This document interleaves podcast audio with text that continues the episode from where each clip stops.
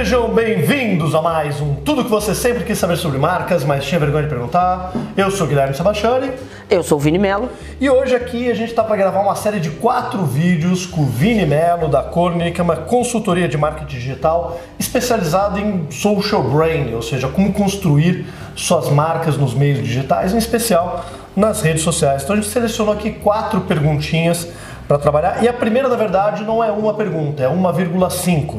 Porque é uma mistura da pergunta, da primeira parte, da primeira metade da pergunta, da Jaqueline Castro, de Belo Horizonte, que pergunta: Branding digital, como criar? Com a pergunta da Natália, do Rio de Janeiro, colocando assim: Branding no ambiente online, como gerir marcas na internet. Então a gente juntou para poder falar como criar as marcas no ambiente digital, como criar o branding digital e como gerenciar essa marca. E aí, Vini, como é que a gente. Vídeos? Não, são quatro. Tem uma pergunta minha aqui. Não, mas aí que tá. Se você juntar dois aqui, tem. Mas a gente vai te responder a segunda pergunta da Jaqueline depois. Ah! Tá. É, pô, aqui ele não tá entendendo nada, entendeu? Tá tudo errado, entendeu? A edição aqui é um problema, né? No... Aqueles últimos vídeos que o pessoal reclamou do áudio, eu vou denunciar o Akira esqueceu de ligar um dos microfones, entendeu? Por isso que o áudio estava ruim, tá bom? Sejam bem-vindos a mais um Tudo que você sempre quis saber sobre marcas, mas tinha vergonha de perguntar. Eu sou o Guilherme Sebastiani. Eu sou Akira Goto. Lá atrás, nos vídeos anteriores. Mas vamos lá. Então vamos lá, Vini, você que é especialista da área. Então, qual é o processo de criação? Qual é o processo de gestão? Então, Guilherme, assim, é, a primeira coisa que eu acho que é importante a gente desmistificar é que não existem brandings no plural. O branding é um só. Então a construção da marca, ela é feita por um escritório de branding. Por isso que nós estamos aqui. Inclusive o trabalho começa por você. Ah, o que nós fazemos é um trabalho de adaptação, é um trabalho quase como uma escola de idiomas, de tradução. Então o que a gente tem que fazer? Os aspectos do posicionamento da marca, os aspectos dos objetivos que ela quer construir para ela, todas as definições que já foram feitas no trabalho de branding, que deu a ela um posicionamento, um motivo de existir, um porquê fazer o que ela faz, nós precisamos contar isso para as pessoas. Porque é um documento extremamente técnico uhum. é, e que precisa permear uma série de iniciativas. Então, é como se o, o trabalho de branding fosse uma célula-tronco.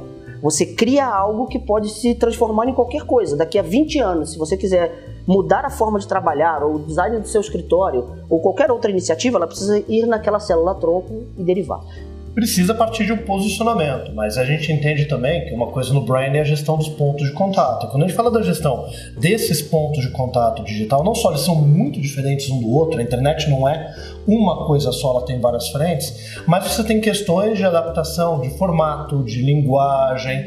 Como é que geralmente daí, na hora de trabalhar social branding, você, você considera que aquela célula tronco é um programa rígido que tem que ser seguido ou uma base para você flexibilizar para cada audiência? Como é que é a interpretação então desse posicionamento no digital? Como é que a gente vê? A gente vê o seguinte: a gente trata o branding como uma essência. Uhum. Então é a essência da marca, é o que ela é e isso não pode ser desvirtuado em nenhum ponto de contato, como você falou, e o digital é mais um. Como é que a gente faz então? A gente entende que o branding é tudo que você faz e tudo que você conta para as pessoas da porta da sua empresa para dentro. O trabalho com o digital é tudo que você faz da porta para fora. Da porta para dentro chama-se branding e nós tratamos da porta para fora como propósito de marca. Dentro do branding também tem propósito. Só que o nosso ele é baseado em uma pergunta. A gente uhum. transfere, a gente modifica é, o, a essência da marca, o posicionamento dela em forma de pergunta. A resposta a isso é a essência de, é o propósito de marca. Vou dar um exemplo. Então assim, a marca Red Bull. Qual é o posicionamento? Qual é o branding de Red Bull? Red Bull te dá asas. Uhum. E aí, se você for perguntar, por que Red Bull te dá asas? A resposta a isso é o propósito. Nesse caso, qual é? Para tirar você da sua zona de conforto.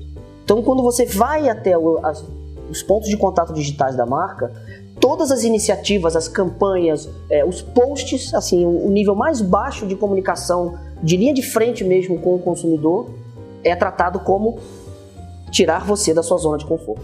Mas isso que é interessante é que daí a Red Bull tem esse alinhamento não só no digital, né, mas em todas as demais ações. As competições de carrinho de rolemã tirada Exato. de conforto, os esportes radicais tirada da zona de conforto, aquelas aquelas coisas de se jogar numa plataforma com o avião improvisado isopor, tirar da zona de conforto. Exato. E então, aí você consegue ter esse alinhamento total da marca. Exatamente. Por quê? O que eles estão fazendo? Como é que eu conto para as pessoas Red Bull te dá asas? Como é que eu conto para alguém o que, que é isso? Porque é que você tira a pessoa da zona de conforto no digital, no Facebook, no site. Exatamente. Então as imagens que você vê, é, a linguagem que é utilizada ali, toda ela tem essa, tem que ter esse viés.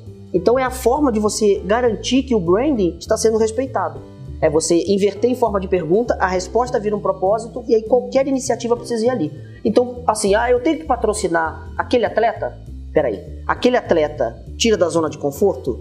Logo, ele dá asas? Sim, então eu devo. Hum. Não, não devo. Então você sai do achismo, você sai da ah, eu devo ou não, gosto, das discussões. Gosto, quero, quero. Exatamente. E passa a ter uma, um link eterno com a essência de marca. É, é, interessante porque a gente vê marcas que têm uma completa esquizofrenia desde o começo, né? Já queimando potenciais patrocinadores aí. Banco original. Tá.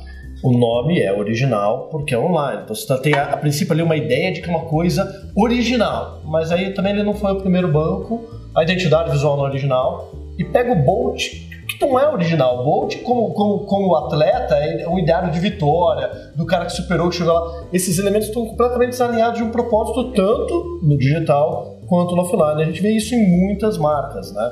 Mas a gente também vê questões de quando elas vão pro digital, por não ter esse pensamento, não ter claro esse propósito, fica uma adaptaçãozinha do gênero ponto frio.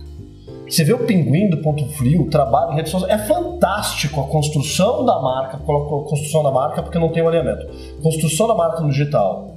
Mas por que, que não é construção da marca? Quando você vai na loja, você é mal atendido, as coisas são burocráticas, são complicadas. Ninguém tem, tem uma sacadinha. É, não tem nada daquele universo do pinguim. E aí, é claro, vem esse desafio, né? Porque você vai fazer o quê? Você vai fazer então um pinguim chato, burocrático nas redes sociais? Eu acho que a agência que desenvolveu aquilo soube trabalhar muito bem. Mas o que a gente percebe muitas vezes que o desafio no digital é não conseguir ter um respaldo no mundo real. É, então, a adaptação da essência da marca para o digital, como você precisa tirar a roupa corporativa e começar a dialogar com as pessoas de igual para igual, a marca também não pode ser brother do consumidor, porque não é um amigo, ele sabe que é uma marca, então também tem que respeitar a inteligência de que está ali.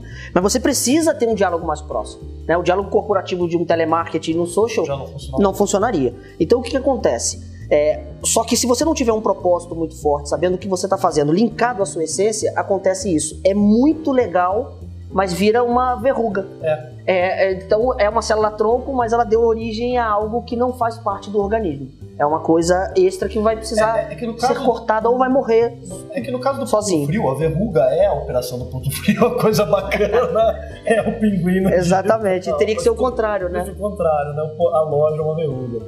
Bom, esse foi o primeiro vídeo aqui da série com o Vini Melo da Colony e a gente vai responder várias outras questões aqui falando desse universo. E aí, Natália, até pegando aqui um gancho, fazer o jabá, sempre tem que ter jabá no final, né? Alguém tem que pagar por alguma coisa aqui. E como a gente não tem anunciante, é a gente mesmo, né? Afinal, só tem cinco pessoas assistindo a gente, subiu para cinco pessoas, né? Agora é minha mãe, minha tia e mais três primos. É, a gente tem um curso online gratuito de introdução ao branding que fala qual é esse processo de construção básico da marca e daí a questão dos pontos de contato entra também o digital. Vale a pena você dar uma olhada lá para entender um pouco mais de tudo aquilo que a gente falou, beleza? É isso aí. Valeu?